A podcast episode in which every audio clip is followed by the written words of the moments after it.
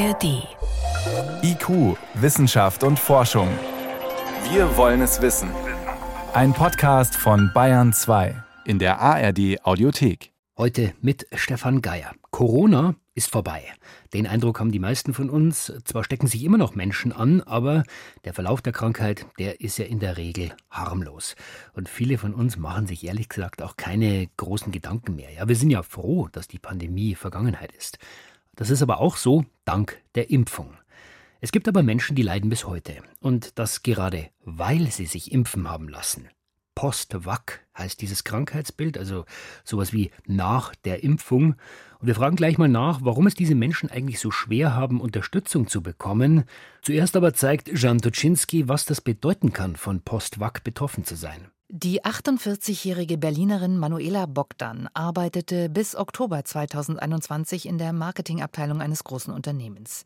Sie lief Marathon, war extrem sportlich, ein Powertyp, zwei Kinder, 10 und 13 Jahre alt. Sie hat immer Vollgas gegeben. Während des Interviews, das Manuela über Video führt, sitzt sie im Bett. Das ist auch ganz krass, weil eigentlich bin ich krank und mich strengt sowas alles wahnsinnig an. Also selbst so ein blödes Gespräch, also so ein einfaches Gespräch, wie wir jetzt haben. Manuela Bogdans Symptome, die chronische Erschöpfung, gleichen den inzwischen bekannten Symptomen von Post-Covid, also einer Spätfolge der Covid-Erkrankung, nur dass sie sich bei ihr eben nach der Impfung entwickelt haben.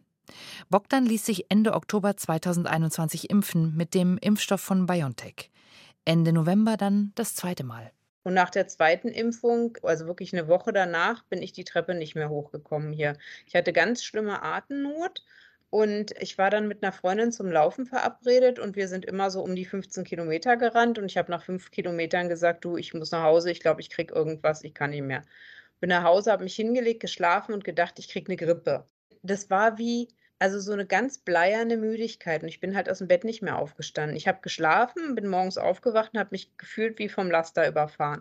Kurz danach äußert ein Arzt die Vermutung, dass die Symptome auf die Impfung zurückgehen könnten. Wirklich belegen lässt sich das aber damals nicht. Sogar in einer Reha-Klinik war Manuela Bogdan. Dort konnte man ihr nicht helfen. Mittlerweile gilt sie als austherapiert. Ich bin jetzt 21, 22 Monate krank. Das ist unglaublich. Also ich fühle mich, als hätte ich die letzten zwei Jahre mit den Kindern verpasst. Das ist so gemein weil ich nicht mit zu den Hobbys kann. Weißt du, ich fahre nicht mit, wenn die Ballettaufführung habe. Ich kann halt nicht mit. Die Symptome, die sie beschreibt, die kennt Professor Bernhard Schiefer bestens. Der Kardiologe leitet am Uniklinikum in Marburg die sogenannte Post-Vac-Ambulanz. Bundesweit einzigartig schaut man dort nicht nur auf Post-Covid-Patienten, sondern auch auf Menschen, die nach einer Impfung nicht mehr richtig auf die Beine kommen.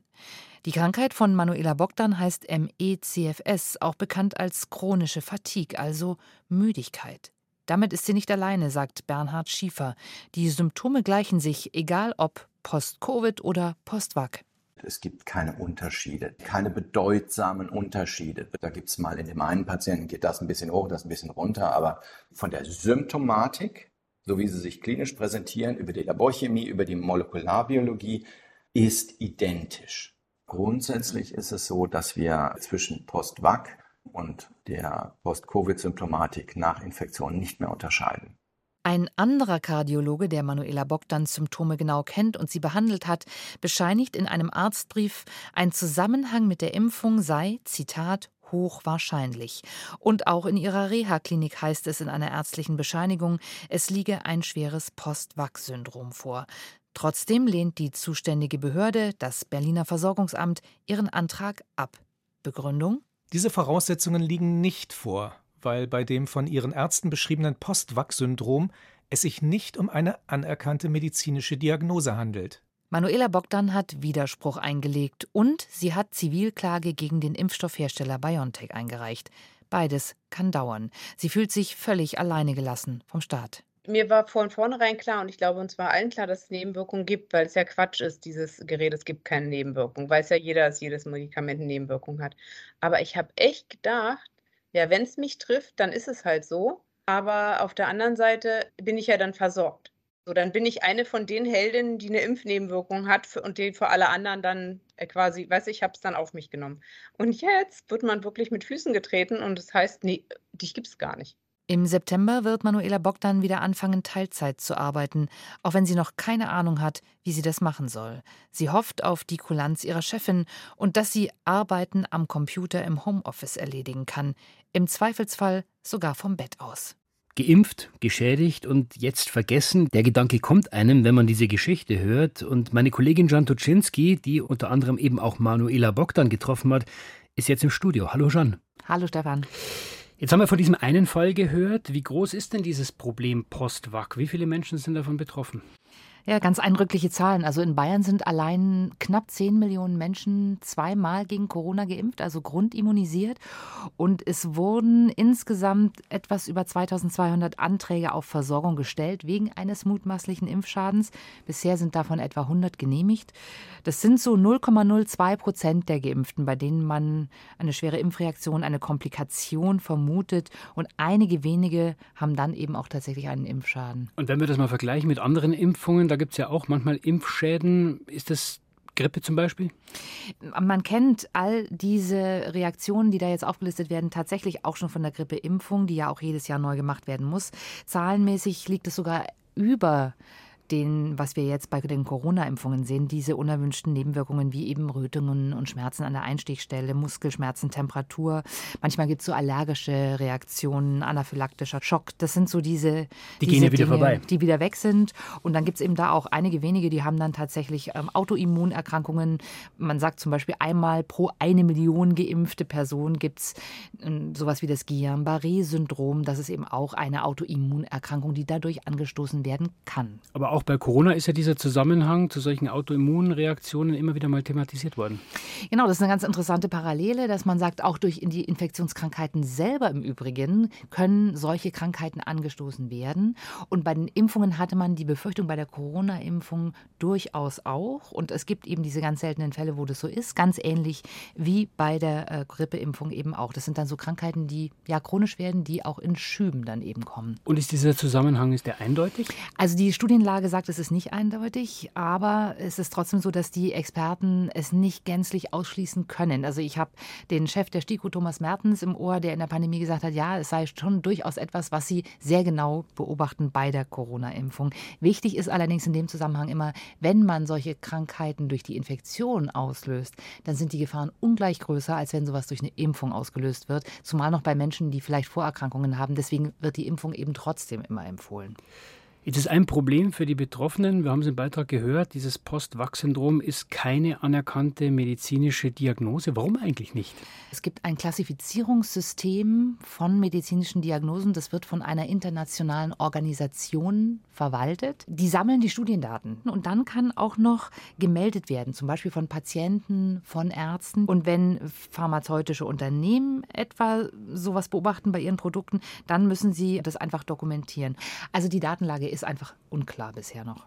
So lange müssen die Betroffenen auf jeden Fall noch warten. Gehen wir mal zurück zur Krankheit selber. Geht die wieder weg?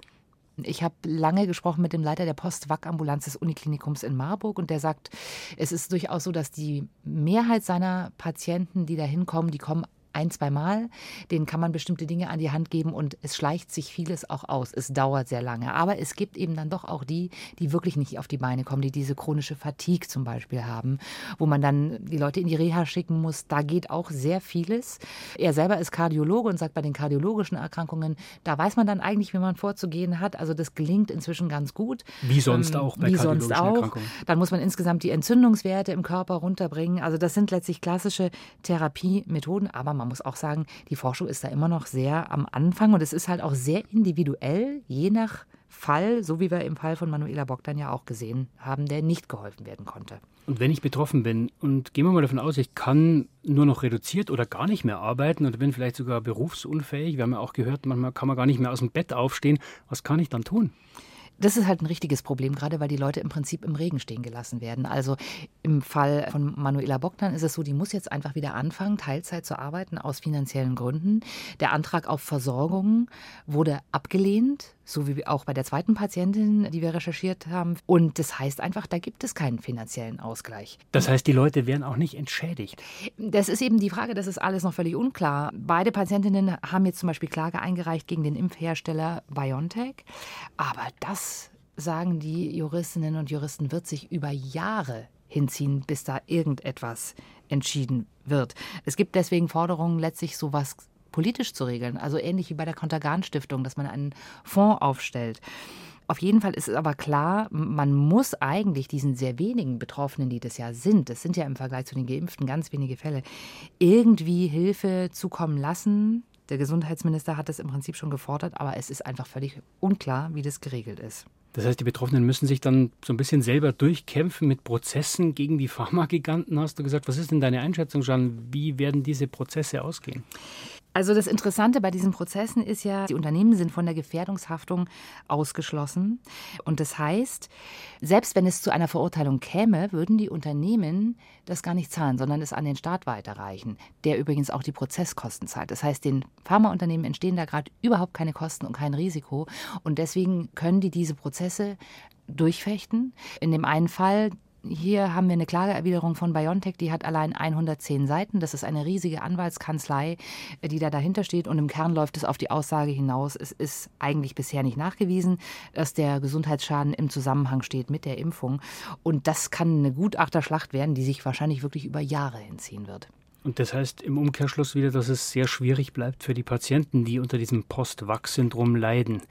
Und vor allem, solange die Diagnose nicht anerkannt ist, sind sie im Wesentlichen auf sich allein gestellt. Jan Toczynski war das mit Geschichten von Betroffenen und einer Einordnung, warum die es bei uns immer noch sehr schwer haben, mit ihrem Leiden wirklich anerkannt zu werden. Jan, ich danke dir. Sehr gerne. Und wenn ihr noch mehr zum Thema Post-Wack erfahren wollt und wie die Betroffenen um Anerkennung ringen, den Funkstreifzug dazu, geimpft, geschädigt, vergessen, den haben wir in den Shownotes verlinkt. Soweit war's das vom IQ-Team für heute. Im Studio war Stefan Geier.